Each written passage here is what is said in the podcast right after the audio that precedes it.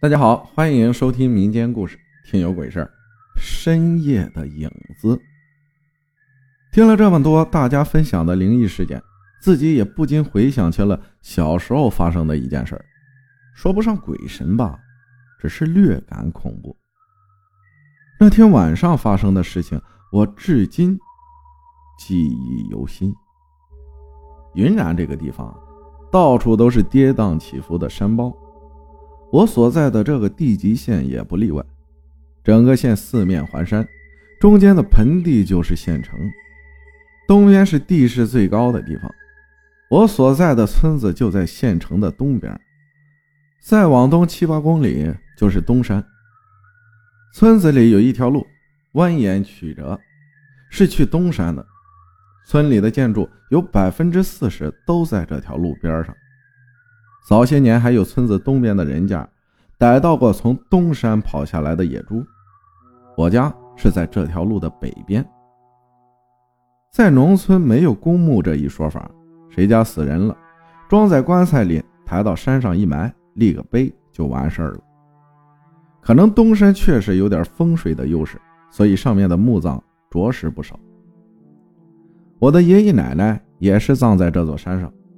我们这边有个玩笑，如果有人问起去世的人，别人就会回答他：“这个人守东山去了。”事情大概发生在我十三到十六的时候。为了方便大家理解，我先说一下我们家的布局。当时我家、我叔家、我爷爷奶奶都住在一个院子里，他们住的房间在院子的东边，院子的西边。是厨房和我的房间。我的房间紧挨着院子大门。其实当时农村的院子也没装上真的门，只不过把院子的入口叫做大门而已。所以往我的房间出来，走个十几步就能走到那条路上。说回我的房间吧，房间是长方形的，大概二三十平的样子。我的床。在房间的西南角，房门开在东北角，红色单扇铁门是往外开的，这门没有锁，关门全靠和门框的摩擦力。当时是夏季，那天晚上热的难受，我睡到半夜，迷迷糊糊的醒了过来，睁开眼瞟了一下，发现房间里竟然亮了起来。原来不知道什么时候，房间的门打开了。月光透过门框照了进来，在地上留下一大块长方形的光斑。从我躺的位置往右前方看，正好能看到打开的铁门。我想可能是我关门的时候没有把门拉到位，它没卡住。在我睡觉的时候，这破门又划开了。这个情况也不是第一次发生，所以我并不觉得奇怪。今晚月光明亮。照在铁门上，那红色的油漆和铁门上一根加固的钢筋都能看得清清楚楚。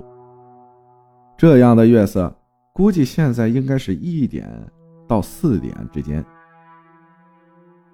我就这样看着那门，过了一分多钟吧，令我汗毛倒立的事发生了。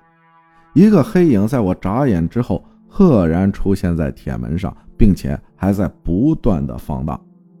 那是个人的影子，那形态好像他在房外贴着墙角，慢慢的往我门口摸过来。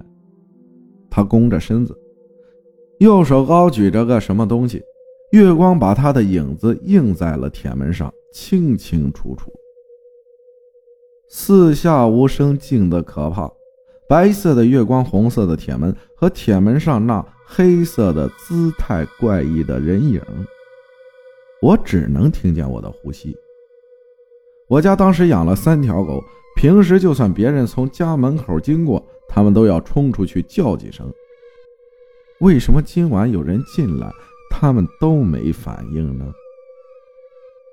这个人虽然弓着身子，但依然感觉得到他身材高大。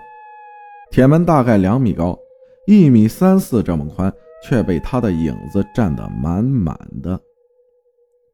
他缓慢如行，好像生怕惊动了屋里的人。我躺在床上，恐惧在我周身蔓延，脑子里只有一个想法：不要发出声音。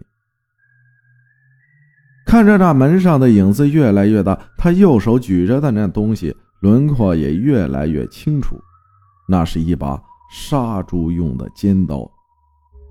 忽然，他停下了。我知道这个距离他已经摸到门口了，只要他再跨一步就可以进来了。他果然也这么做了，门上的影子慢慢消失，接着出现在了房间的地上，仍然是那个怪异的姿态，弓着身子，右手高举着尖刀，往我的床这边慢慢的摸了过来。我转动眼珠，想看看这个人到底是谁，可我扫来扫去，屋里哪有半个人影？回看之下，竟然连刚才的影子也不见了。瞬间，我的心就提到了嗓子眼里。看那影子的行动，这个人分明已经进来了，怎么就看不见他呢？房间里的东西绝对藏不下这么大的一个人。感谢昂分享的故事，还有就是轩蛙蛋黄酥一元福利，那个就是音频上方有一个那个小的购物车。有个那个贴片，大家点一下就可以领，赶紧领啊，快没了！感谢大家的收听，我是阿浩，咱们下期再见。